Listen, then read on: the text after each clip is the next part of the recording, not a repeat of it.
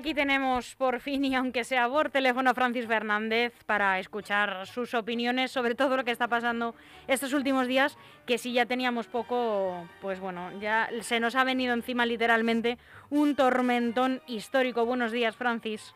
Buenos días, ¿cómo estamos?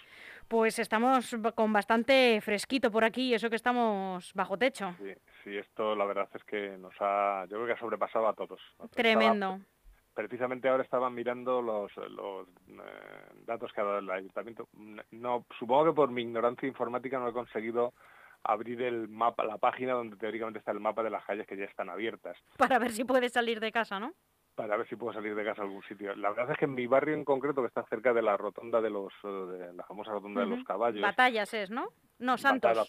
no, no, batallas, batallas. Pues la, verdad es que eh, tenemos el, la avenida Fuenlabrada a un tiempo relativamente corto, pero hasta llegar allí y desde mi casa concretamente hasta llegar hasta, hasta la rotonda de los caballos o la, o la avenida Fuenlabrada, hay toda una zona de calles en las que no te, la juegas, te la juegas porque hay serios resbalones, hay placas de hielo y van avanzando, claro. Yo, mm, es decir, estoy viendo los dispositivos que había y concretamente leo el dispositivo local que tenía Leganés, según anunciaba el día el viernes, y hablaba de 60 operarios, 24 vehículos, esparcidores de sal, camiones de caja abierta, una retroexcavadora y un tractor con dispensador de sal y cuchillas quitanieves. Y que contaba con 110 toneladas de sal de reserva, lo cual, bueno, mm, puede estar bien, no lo sé, pero ha sido completamente insuficiente y, y, ha sobrepasado con mucho todos los operativos que se tenían. Y yo creo que igual que muchos ciudadanos, eh, muchas autoridades se lo debieron tomar mm, un poco a broma, ¿no? Un poco a capítulo de, bueno, ya veremos lo que cae, aquí no puede caer una cosa tan gorda. Sí, seguro, las previsiones apuntaban a unos 20 30, que ya es una gran diferencia, centímetros de nieve y en algunas zonas han caído cerca de 2 metros.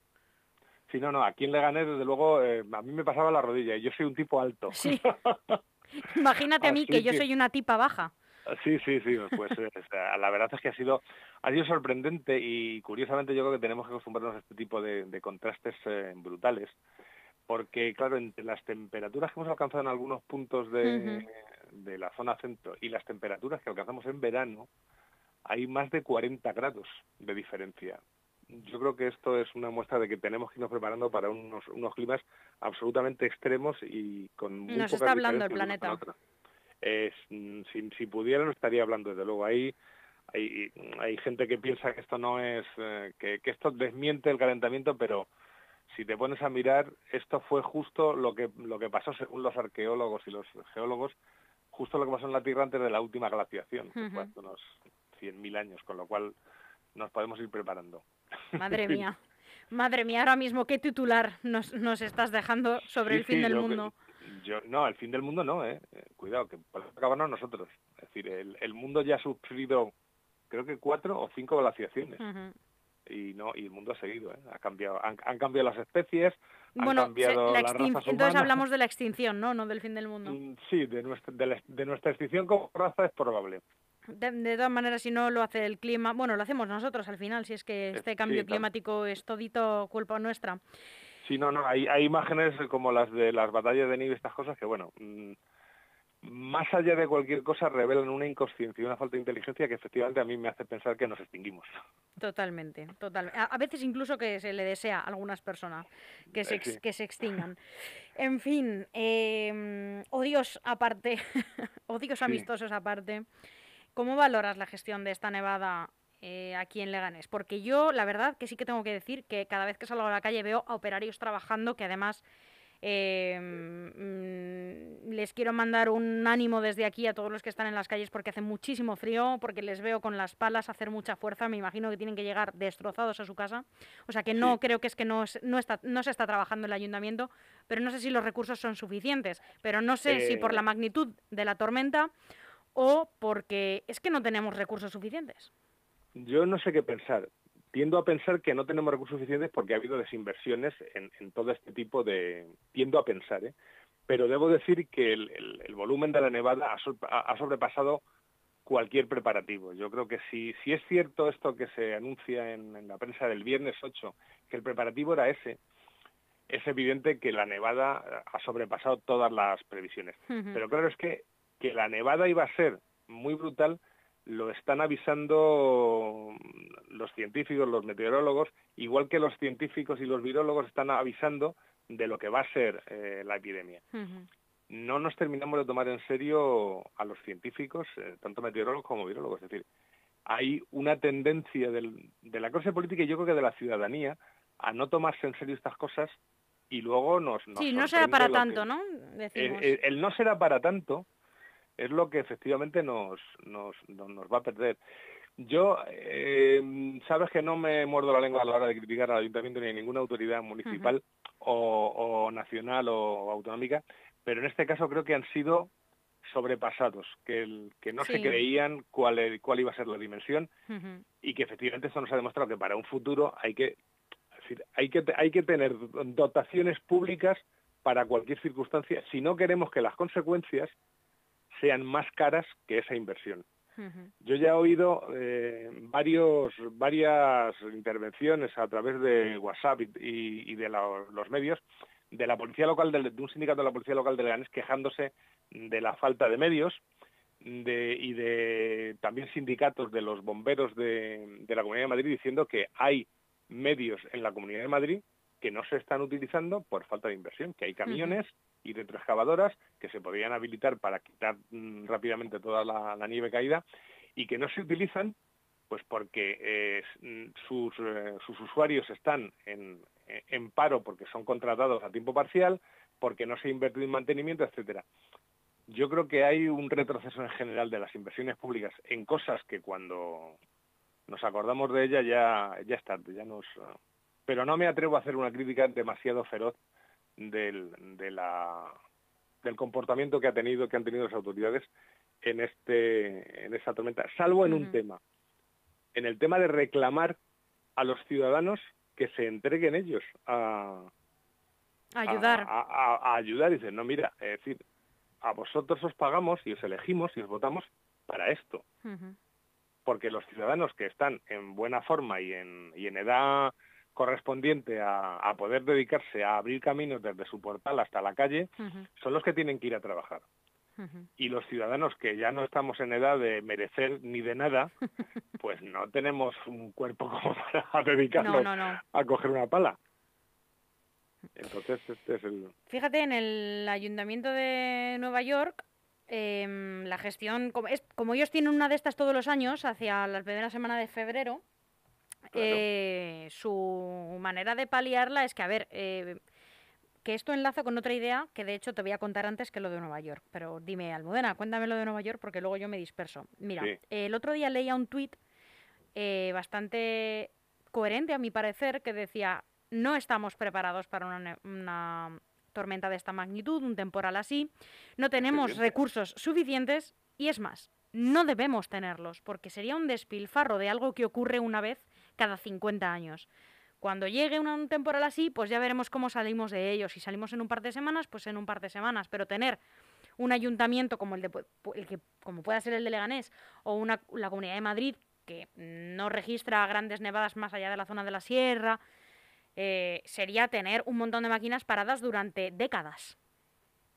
Posiblemente. es, una, es, me parece coherente, me parece coherente. no, no, es una forma de verlo y hay que asumirlo.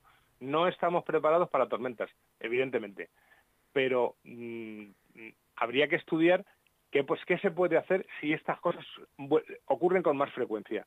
Porque evidentemente Nueva York, en Nueva York creo que incluso multan a la gente que no limpia su casa. Pero Nueva York tiene una tormenta de estas. Claro, Nueva York tiene una tormenta de estas cada año. Nosotros hasta ahora no las hemos tenido.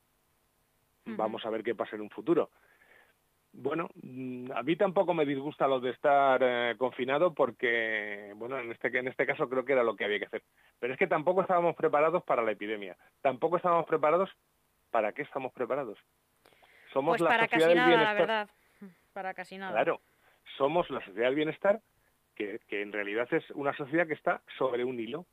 Si pasa cualquier cosa que no está preparada, la economía o los criterios económicos que se manejan hacen que esa circunstancia dañe muchísimo muchas cosas, muchas estructuras.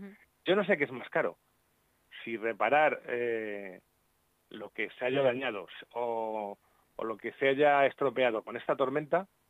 Y o invertir, ¿no? O invertir. Para estar preparado. Siempre tiendo a pensar que un poco más de inversión nos podría eh, salvar de algunas cosas. No lo sé, desde luego, a lo mejor salvar las sesenta y tantas eh, fracturas de hueso que han tenido que atender en el Severo Ochoa, justo cuando están faltos de camas y faltos de profesionales y faltos de todo por el tema de la epidemia, quiero decir, dos o tres cosas de estas mm, pueden llevar a una crisis de supervivencia de muchos ciudadanos. Totalmente, pero bueno, es que hay que apelar también a la responsabilidad que decimos. Es que no todo puede caer en el ciudadano. Hombre, sí, pero no. Eh, en la medida de lo posible, eh, ayer, por ejemplo, al salir de trabajar, yo al final tengo que salir sí o sí, al salir de trabajar tuve que pasar por el supermercado eh, y veía a personas mayores que habían salido de su casa y que llevaban en la mano una bolsa de lechuga, un bote de aceitunas y un pimiento rojo. Hombre, pues de primera necesidad no es, Francis. Entonces, tengamos sentido común. Eso también pasó en la pandemia, en el confinamiento. Un poco de sentido común, que efectivamente no está la urgencia como para acoger caídas tontas. Además de todas las caídas tontas que ya se atendieron durante la jornada del sábado por esta gente que se lo pasó fenomenal esquiando, haciendo snow y raquetas de nieve por la calle Márquez de Urquijo.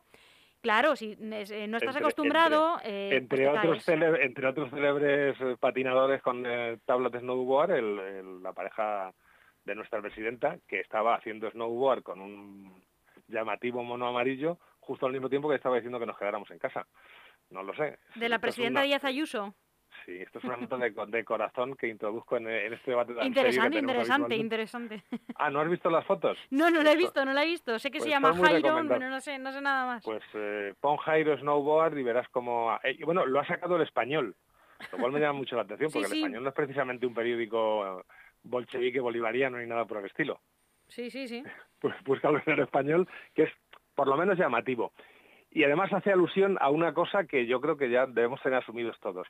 Es decir, la famosa historia a la que recurren todos los eh, políticos cuando se ven desbordados por temas de la pandemia o por el tema de la nevada, de la responsabilidad individual, es mm, el mejor chiste o uno de los dos mejores chistes de esta década.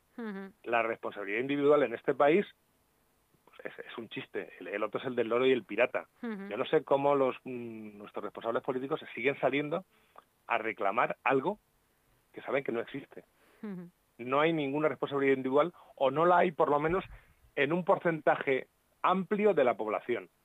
Y véase batallas de nieve mm, y de bolas de nieve con piedecitas dentro para agredir a la policía. Bueno, es que eso, eso no merece ya ni el comentario porque no se merecen minutos ¿no? de, atención, la verdad. Pero existen. Es decir, y si existen, no podemos seguir, al, eh, y existe eh, eh, la gente que se ha pasado estas fiestas por el arco del triunfo todas las recomendaciones y que estamos viendo cómo en, algunas regiones de España se quintuplican sí, sí, totalmente. Y bueno, ¿qué responsabilidad individual? ¿Qué responsabilidad individual? Mientras los pobres, los pobres, digo pobres porque no les hace caso ni Dios, los virólogos, los expertos, incluso en Juanes que está diseñando una vacuna. Están reclamando un confinamiento corto y duro. ¿Crees que, crees, Francis, que aquí se podría aplicar entonces eh, la, medida que lleva a cabo Nueva York para paliar estas nevadas, que es, bueno, sí, nosotros ponemos a disposición de los, de los ciudadanos toda nuestra maquinaria, infraestructura, personal. Ahora bien, cada uno de su casa también que se ocupe de quitar la nieve, porque entonces no se puede ni salimos de esto y nos quedamos atascados durante un mes. Si no, pues multa. Si tienes pues nieve agolpada en tu puerta, multa. Yo sería, partidario, eh, con la condición de que el ayuntamiento apoye esa... Pero el problema se les presentaría precisamente, creo yo, eh, porque soy muy mal pensado, a nuestros responsables políticos. Eh, semejante planteamiento requeriría que desde el propio, desde los propios órganos de gobierno, de, tanto de, municipios, sobre todo de municipios, pero también de comunidades y el gobierno central, se potenciara una red de organización social que significaría que los vecinos se ponen a hablar entre ellos, se organizan, se auto. Y claro, que los vecinos se pongan a hablar entre ellos suele ser peligroso para cualquier gobierno. Ya, aquí no hay quien viva hizo mucha pedagogía sobre la relación entre los vecinos. Efectivamente, y desde luego mm, la promoción de, un, de una red de organización vecinal bastante más amplia que la que tenemos ahora, que yo les, tengo mucho aprecio a los vecinos, porque a los vecinos organizados, porque son pocos y, pelean pelean bastante, sí, pelean por todos, por todos los que no, por todos los que no pelean. Los que no lo hacen. Pero potenciar esa, esa red, yo no sé, no sé qué piensas tú, pero yo creo que que no es un plato de gusto para, para nuestros gobernantes. Y entonces, esa sería una condición. Eh, ¿Has preguntado, Francis, has llamado al ayuntamiento para saber, bueno, también, porque aunque no te importe estar confinado, porque también así evitas riesgos eh, de contagio del coronavirus, ¿has preguntado cuándo van a pasar por tu calle a despejarla? ¿Cuándo se tiene previsto? No, precisamente me había causado gran consuelo la noticia de que había preparado un mapa. Pero sí, se actualiza tres veces al día, pero no funciona pero no funciona. 404 page not found, creo que dice en, inglés. Entonces, sigo pensando que funcionará. Deduzco que la avenida Fuenlabrada está libre y que hasta ahí podría llegar, pero no, no sé, no sé más. El segundo tramo, el tramo desde las cuatro esquinas que se llaman hacia el hospital, sí está despejado. Y el primer tramo, que es el que yo, el que yo, al que yo alcanzo, está medianamente despejado. Hay que andar por el mismo sitio que los coches, pero se puede andar. Que por cierto, yo vuelvo a, pedir desde aquí a los coches que tengan paciencia porque los peatones no tienen otra manera de trasladarse por la ciudad y es que, y lo vuelvo, te lo, te lo cuento a ti otra vez, ya lo conté ayer, pero ayer yo me resbalé porque es que tenía un coche pegado al trasero. Sí, sí, sí, y, van y me fui a, claro, me fui a pasar al otro lado, pero claro, se me escurrió el pie. Así que, por favor, un poco de paciencia los unos con los otros efectivamente. Esto creo que dura hasta el jueves. Tampoco va a ser para tanto. Sí, no, no, no. No, no, nos vamos a morir de hambre ni nos vamos a morir de prisa. No, no, no, no. ¿Qué opinas, Francis, de la, de la suspensión de las clases? Eh, ahí me parece una, una medida acertada, pero es que también creo que aquí se está metiendo un poco también la gestión de la pandemia y están diciendo, mira, dos por uno. Durante una semana, un poco los niños, que también decimos desde aquí, esto es como cuando cancelaron las clases al comienzo de la pandemia, que no son unos días de vacaciones para que los niños se vayan al parque, es para que te quedes en casa. Entonces, pues eh, ¿crees que hayan dicho, bueno, mira, también nos, nos cogemos una semana un poco de confinamiento? Pues la verdad es que no está saliendo una charla absolutamente aburrida, porque estamos de acuerdo en todo. hoy, hoy regulín. Hoy regulín, sí.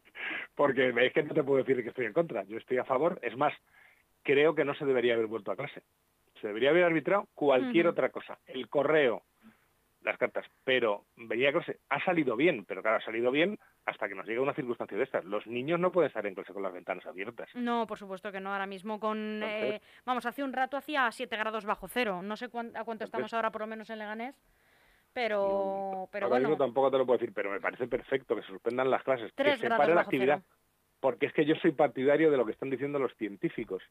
hay que hacer un confinamiento como el del principio de la pandemia, corto y duro y vigilado, porque esa es otra de las cosas. Las medidas son tan incontrolables, es decir, no, que solo se junten cuatro en la mesa de un bar y que además sean de la misma familia, o que se junten seis y, como mucho dos familias. Bueno, eso no hay cuerpo de seguridad que lo controle. Sí, pero claro, eh, en este país ser es ser, bueno, ser, hay, mucho experto también de, de boquilla, pero los científicos a mí me recuerda mucho la frase famosa de, creo que era de Larra, que decía que escribir en España es llorar. O sea, aquí no se hace caso a nadie. No. A nadie. Somos todos, como se dice en mi familia, unos tolosas. Todos lo sabemos. Efectivamente. Entonces, bueno, yo creo, creo tristemente que al final va a haber que ir a un confinamiento duro. Porque entre lo que se está tardando con las vacunas, que es que debemos ser los últimos del mundo mundial. Yo creo que se están poniendo un poco las pilas, pero es verdad que este temporal tampoco ha favorecido ¿eh? esta semana. Ya, ya. Y, como decían, y, el clima que es muy duro, ya.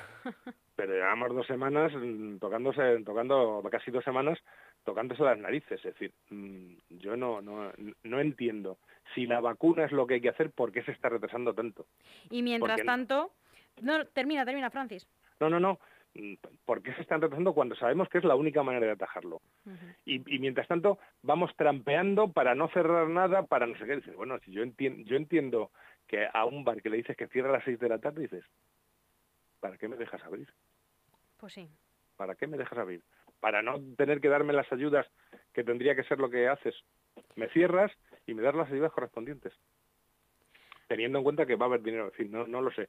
Creo que está siendo un comportamiento torpe. Sí, yo creo que todo el tiempo vamos eh, pan para hoy, y hambre para mañana. Así vamos todo el tiempo. En vez de hacer de una lo que habría que hacer, vamos retrasándolo. Pero bueno, esta tercera ola ha traído también unas nuevas cepas, la británica y la sudafricana. Y, yo creo que es para asustarse, porque ha dicho Fernando Simón que no vamos a tener más que un par de casos marginales. O sea que cuando Fernando Simón dice algo así, pónganse a eh, cubierto. por la experiencia, las gripes cambian todos los años. Claro. Todos los años hay una o dos cepas. Cuando estemos vacunada la gran parte de la sociedad, que eso es lo que yo creo que no sé si llegaré a verlo, Esperemos pues que sí. Todos los, todos los años habrá un nuevo COVID del que habrá que vacunarse cuando se tenga cierta edad. y, el, y en el resto de la sociedad habrá una mm, inmunidad de rebaño. Y ahora sí que hay que utilizar la palabra rebaño a la vista de los, de los comportamientos. Pues sí. Eh, que haya una cepa británica, otra sudafricana, y cuando pase el invierno vendrá otra cepa de, la zona de Sudáfrica, del, del continente americano sur, pues es evidente. Porque la supervivencia del virus, la supervivencia de los virus, y te lo dice cualquier experto, la propia supervivencia del virus está en cambiar cada vez que se encuentra un obstáculo cada vez que se encuentre con un obstáculo, es decir, o con un medicamento que lo limite, o con un, o con una, o con un cuerpo de una persona que esté inmunizado, el virus va a mutar, es su propia naturaleza. El virus no puede vivir solo, tiene que mutar en función de, la gente con la que se encuentra para poder progresar. Afortunadamente, las mutaciones que conocemos son, en el caso de la británica, más contagiosa, pero no más, pero no más grave y en el caso de la sudafricana parece que tiene la misma pinta. Sí. Yo creo que ahí las, las mutaciones que van a venir una o dos todos los años no deberían asustarnos, no deberían preocuparnos demasiado. De momento, todavía no hemos visto ninguna que sea más grave, claramente. No, más grave no, sí, sí más eh, transmisible. Más transmisible, que, es la supervivencia del virus. Transmitir, transmitirse mejor y probablemente una de las cosas que tenga que hacer para transmitirse mejor sea ser menos letal. Sí, probablemente sí. Si yo infecto a uno y lo mato, ese no transmite más. Francis, tenemos que ir terminando, pero pues, quiero pues. cerrar con esta pregunta que te formulo y es eh, si tú también estás cansado de vivir cosas que no has vivido nunca. Mm, yo no estoy cansado de vivir.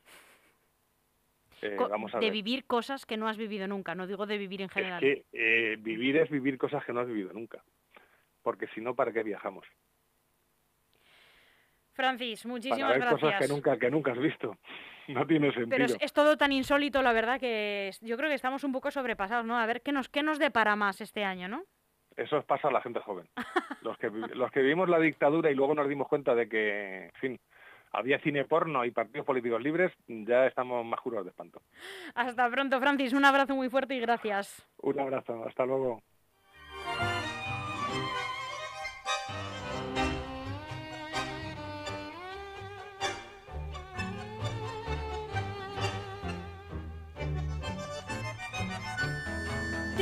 Algo que contarte y sabemos